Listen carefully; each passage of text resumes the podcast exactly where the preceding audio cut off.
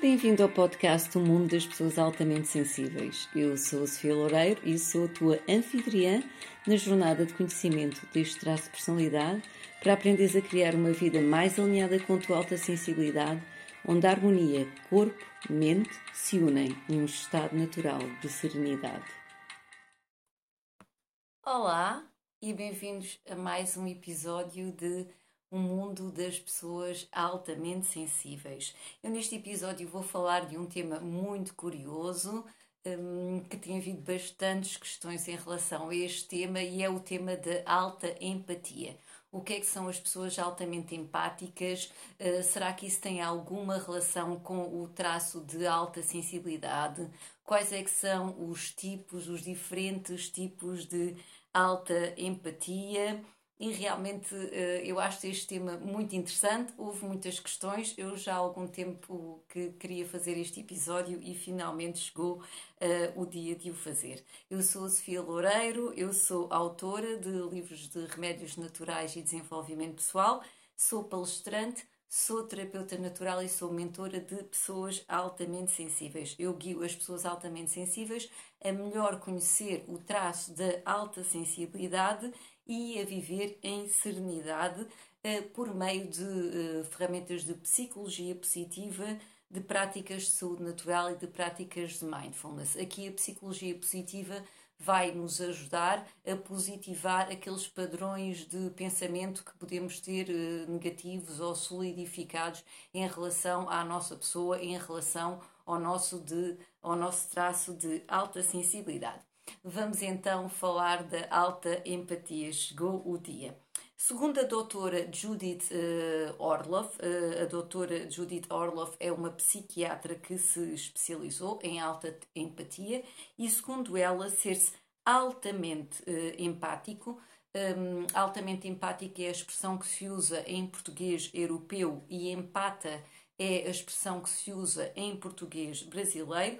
Portanto, ser-se altamente uh, empático equivale a não só a capacidade de nos colocarmos no lugar do outro, não é? Que isto é a empatia, a nossa capacidade de entender a perspectiva do outro, como também sentir no, no nosso corpo o que o outro sente. Portanto, isto seria a alta empatia. Digamos que é realmente um, um grau elevado de empatia.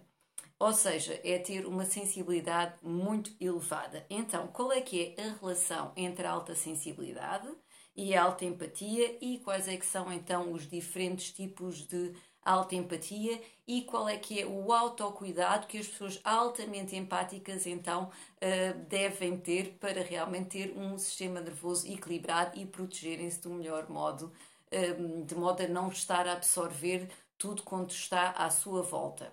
Portanto, um, então, segundo a doutora Judith Orloff, uh, todas as pessoas altamente empáticas são altamente sensíveis, mas nem todas as pessoas altamente sensíveis são altamente empáticas. Eu vou de seguida explicar uh, o que é que isto quer dizer. Para toda a população em geral, os neurônios espelho a nível do cérebro são aqueles que são responsáveis por nós espelharmos aquilo que observamos, ou seja, são responsáveis pela empatia e são responsáveis pelo, pelo, pela compaixão. Segundo a, a doutora Judith Orloff, as pessoas altamente empáticas têm os neurônios espelho realmente muito ativados, o que as faz não só ter esta capacidade de colocar-se eh, no lugar dos outros, como acabamos por absorver o que os outros também estão a sentir. E é verdade que nem todas as pessoas altamente sensíveis eh, passam por um contágio emocional tão elevado, certo? Isto seria já uma, uma diferença aqui entre as pessoas altamente empáticas e as pessoas altamente sensíveis. É que as pessoas altamente empáticas acabam realmente por ser uma esponja do que está à sua volta. Outro aspecto interessante é que as pessoas altamente, eh, as pessoas altamente empáticas têm normalmente um grau muito elevado de intuição, são muito intuitivas e identificam-se muito com uma dimensão espiritual da vida. O que é que isto quer dizer? Um, procuram, uh, durante a sua vida, uma conexão com algo que as transcende. E isto pode ser uma conexão, por exemplo, com o divino, pode ser uma conexão com a natureza, com elementos da natureza, pode ser uma, uma conexão com o cosmos, algo que nos transcende. Novamente, nem todas as pessoas altamente sensíveis eh, têm, eh, encaram a vida desta maneira, ou seja, esta necessidade e esta procura de espiritualidade. Agora, um aspecto interessante é que, segundo a perspectiva de, de, especialistas em pessoas altamente sensíveis, sejam elas, por exemplo, a psicoterapeuta a doutora Julie B. Ou, por exemplo, a coach transpessoal especialista em pessoas altamente sensíveis, que é a Jules DeVito, e outros profissionais que trabalham com pessoas altamente sensíveis, eles têm a perspectiva de que as pessoas altamente empáticas seriam, na realidade, pessoas que pontuam muito elevado no teste da sensibilidade, da alta sensibilidade. Ou seja, seriam pessoas altamente sensíveis que realmente têm uma pontuação muito elevada na alta sensibilidade e que estas seriam as pessoas altamente empáticas. Isto é só para vos um, eh, informar de todas as diferentes perspectivas que há.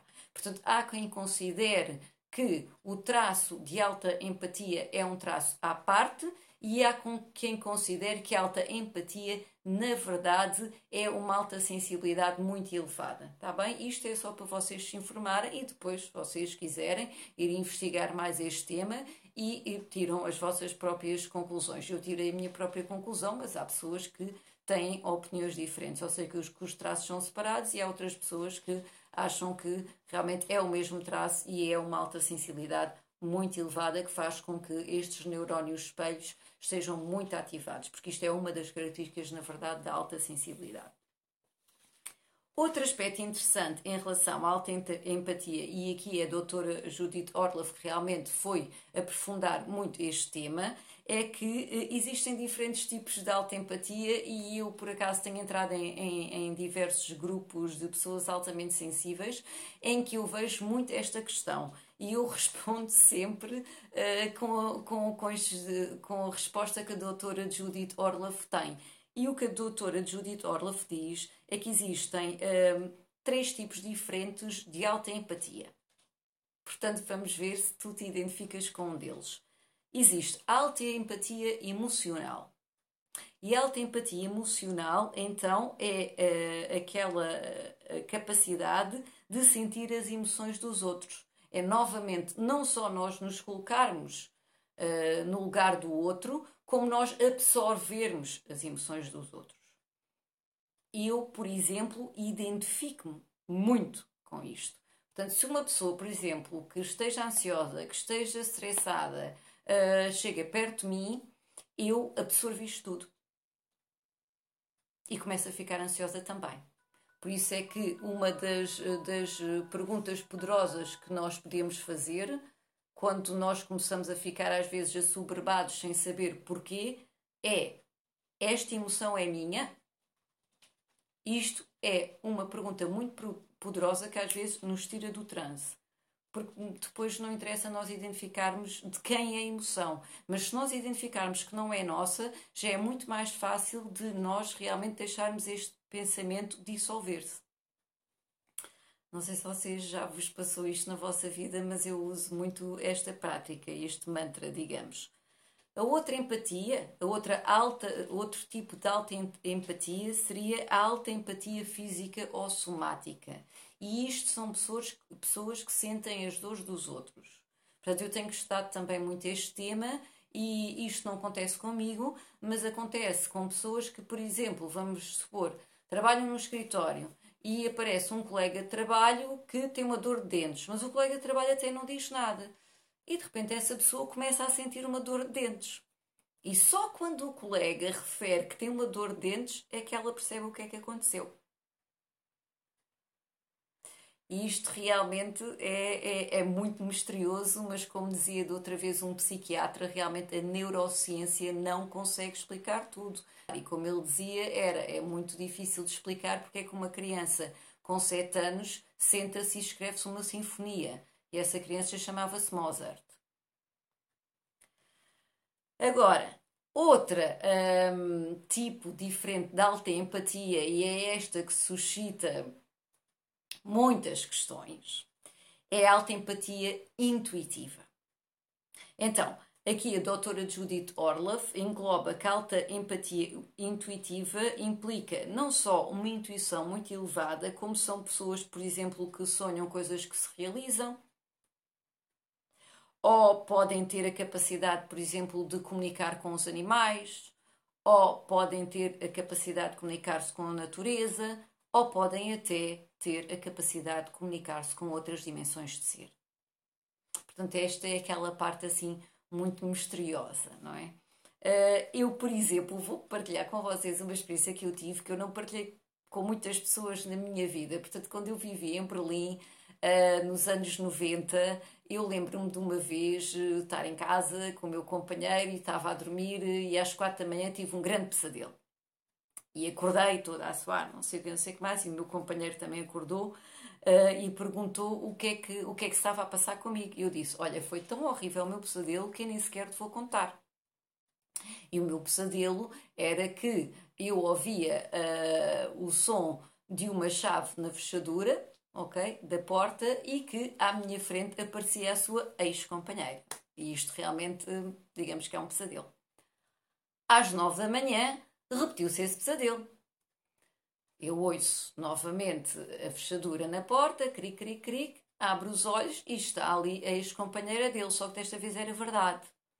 Ela estava realmente ali e ele não tinha explicado que ela ainda não tinha entregue as chaves de casa. Ah, eu confesso que foi a única vez na minha vida que isto me aconteceu. Eu sonhar uma coisa que aconteceu passado quatro horas. Mas eu, como devem calcular, eu fiquei assim muito surpreendida e fiquei-me a sentir muito estranha durante algum tempo. Mas existem, por exemplo, pessoas da minha família que reportam que várias vezes lhes acontecerem sonharem uma coisa que depois acontece. Pronto, e isto, segundo a doutora Judith Orloff, então este tipo de alta empatia, a alta empatia intuitiva. Certo? Portanto, já tem aqui uma partilha que poucas pessoas sabiam da minha vida. Uh, isto também vos pode incentivar, se vocês quiserem, partilhem experiências também que tenham passado com vocês, que isto é muito interessante do, quando uma pessoa começa a partilhar este tipo de experiências.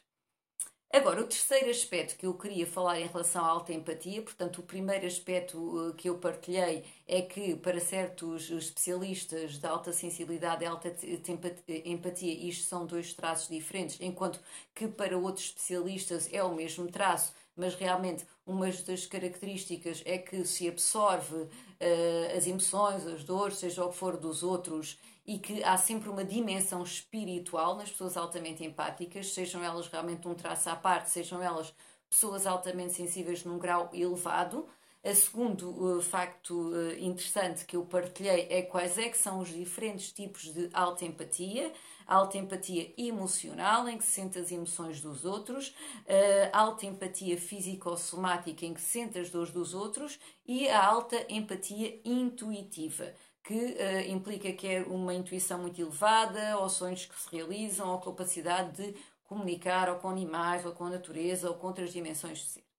Portanto, realmente há muitas diferentes formas de uma pessoa experienciar uh, a vida e eu acho que este planeta e neste, e neste planeta há lugar para todas elas. Agora, quais é que são os autocuidados então que implicam a alta empatia? A realidade é que tudo quanto eu tenho falado ao longo destes episódios de autocuidados que são necessários uh, ou que são interessantes para as pessoas altamente sensíveis também é válido para as pessoas altamente empáticas. Aliás, eu quando traduzi o teste de, de alta sensibilidade, quando eu depois também fui traduzir o teste de ser altamente empático, que podes ter acesso no meu perfil através do link, basta ires ao link e vais lá ver. Quando eu, quando, eu, quando eu fiz isso, eu comecei a ver, mas isto é tão semelhante ao teste de alta sensibilidade. Portanto, o autocuidado que é necessário para nós termos o sistema nervoso equilibrado, para viver em serenidade e tudo isto, é o mesmo autocuidado que é válido para a alta sensibilidade. E isto implica tudo quanto eu tenho estado a falar ao longo destes episódios, certo? desde necessitar de tempo para descomprimir, de tempo sozinho, passeios na natureza, a meditação é essencial, evitar situações de hiperestimulação. Aqui, por exemplo, as pessoas altamente empáticas já têm uh, outros fatores, por exemplo, a tomar em conta. Por exemplo, eu, eu ouvi uma entrevista que a doutora Judith Orla fez para o Google, portanto para a empresa Google, em que ela estava a falar que as pessoas altamente empáticas um, que trabalham em open space, são os escritórios uh, abertos, realmente deviam, como não há aquela barreira, não é? Aquele limite físico entre elas e os colegas, por exemplo, deviam criar o seu, o seu próprio, digamos, a sua, o seu o seu próprio local de trabalho muito individual, meter fotografias, eh, se calhar da família, ou como, como há sempre uma dimensão espiritual nas pessoas altamente empáticas, seja o que for com que elas estão conectadas, desde um Buda, o cosmos, a, à religião aquelas, aquelas pertencem, seja o que for, ou seja, qualquer coisa que faça daquele espaço um espaço dela, apesar de ser um open space. E eu, por exemplo, também uh, tem piada que eu desde pequena, isto foi um fator que eu achei muito interessante também, que li no livro da doutora Judith Orloff e que eu gostaria de partilhar com vocês, que é muito interessante e eu nunca tinha percebido até aí, é que eu desde pequena não sou uma pessoa que gosto, que, gosto muito que me toquem. Pronto, a minha mãe até dizia que as pessoas chegavam lá à casa e me davam um beijinho, eu punha-me logo assim a limpar a cara e tudo isto. Um, e pronto, eu sempre fui assim, sempre fui, foi da minha natureza. Eu sou, não sou uma pessoa muito de estar a abraçar e, e, tudo isto. De vez em quando, não quer dizer que eu nunca faça, posso fazer de vez em quando, mas não faço, não faço por sistema. Então foi muito interessante. E como eu considero que realmente sou uma pessoa que absorve as emoções dos outros, achei muito interessante a doutora Judith Orloff uh, partilhar no livro dela que é uma forma de proteção é exatamente uma forma de proteção e eu tenho isto desde criança porque através do toque nós acabamos também por absorver. E ela dizia através do toque e através do olhar. E por acaso também tem graça que uma pessoa que veio à consulta comigo disse que a defesa dela era às vezes quando via coisas que, que ela absorvia demasiado, era desviar o olhar. E isto depois, quando nós começamos a aprofundar e investigar os temas, começamos a perceber como é que nós, uh, intuitivamente, é a tal intuição, já temos estes mecanismos de proteção. Isto é tudo muito interessante e realmente o ser humano é um ser muito misterioso. E autoconhecimento sem dúvida, é essencial para a nossa qualidade de vida. Então, quando entramos nestes aspectos de alta sensibilidade, alta empatia, acho muito interessante. Portanto, os autocuidados, isto foi a propósito de eu falar que os autocuidados para as pessoas altamente sensíveis são os mesmos para as pessoas altamente empáticas e até se considera muitas vezes que são a mesma coisa, ok? Um, era isso. Portanto, passeios na natureza, sozinhos, meditação evitar situações de hiperestimulação. E eu nisso, por exemplo, pelos xistos intuitivamente, era uma pessoa que não gostava muito de abraços e isto tudo, porque tenho a tendência a absorver as emoções das pessoas. Um, estabelecer limites saudáveis, trabalhar a autoestima e aprofundar, como é evidente, o autoconhecimento destes traços. Quer eles sejam o mesmo, quer vocês achem que os traços são dois traços diferentes, quer os traços sejam o, o mesmo, aprofundar o conhecimento destes traços é essencial. Então, o livro que a doutora Judith Orloff tem e que se tornou um best-seller uh, mundial chama-se The Empath Survival Guide. Portanto, isto é o nome original, The Empath Survival Guide, em inglês. Em português, até à data deste episódio e no meu conhecimento, não existe uma tradução, mas existe em espanhol. Portanto, quem não tem eh, facilidade chama-se Guia de Sobrevivencia de Personas altamente empáticas e altamente sensibles. Ok? Portanto, se vocês procurarem por Judith Orloff, que é J-U-D-I-T-H, Judith Orloff, o-R-L-O-F-F, Judith Orloff, certamente que vão encontrar então estes diferentes livros Quem se identificou com o que eu estou a falar, aconselho vivamente, porque é um livro muito prático. Ela explica uma série de práticas eh, que há para garantir eh, realmente o nosso, o nosso bem-estar. Aliás, até tem escrito em baixo estratégias de vida para pessoas altamente sensíveis. Por isso, como veem, eh, estamos aqui no traço da alta sensibilidade. Eu vou terminar com uma citação da doutora Judith Orloff, que diz: A relação que tens contigo mesmo é o relacionamento mais importante que alguma vez terás. Concordam? Eu concordo em absoluto. Por isso é que é tão importante o autoconhecimento e, e, depois, a partir do autoconhecimento, quando vemos que nos identificamos com estes diferentes traços, aprender diferentes práticas de autocuidado que vão garantir a estabilidade do nosso sistema nervoso para fazermos face aos desafios do nosso dia a dia. Um grande namasté pela tua presença e pela tua atenção plena. Até o próximo episódio de Um Mundo das Pessoas Altamente Sensíveis. Bem-vindo ao podcast O Mundo das Pessoas Altamente Sensíveis. Eu sou a Sofia Loureiro e sou a tua anfitriã na jornada de conhecimento deste traço de personalidade para aprenderes a criar uma vida mais alinhada com a tua alta sensibilidade, onde a harmonia corpo-mente se unem num estado natural de serenidade.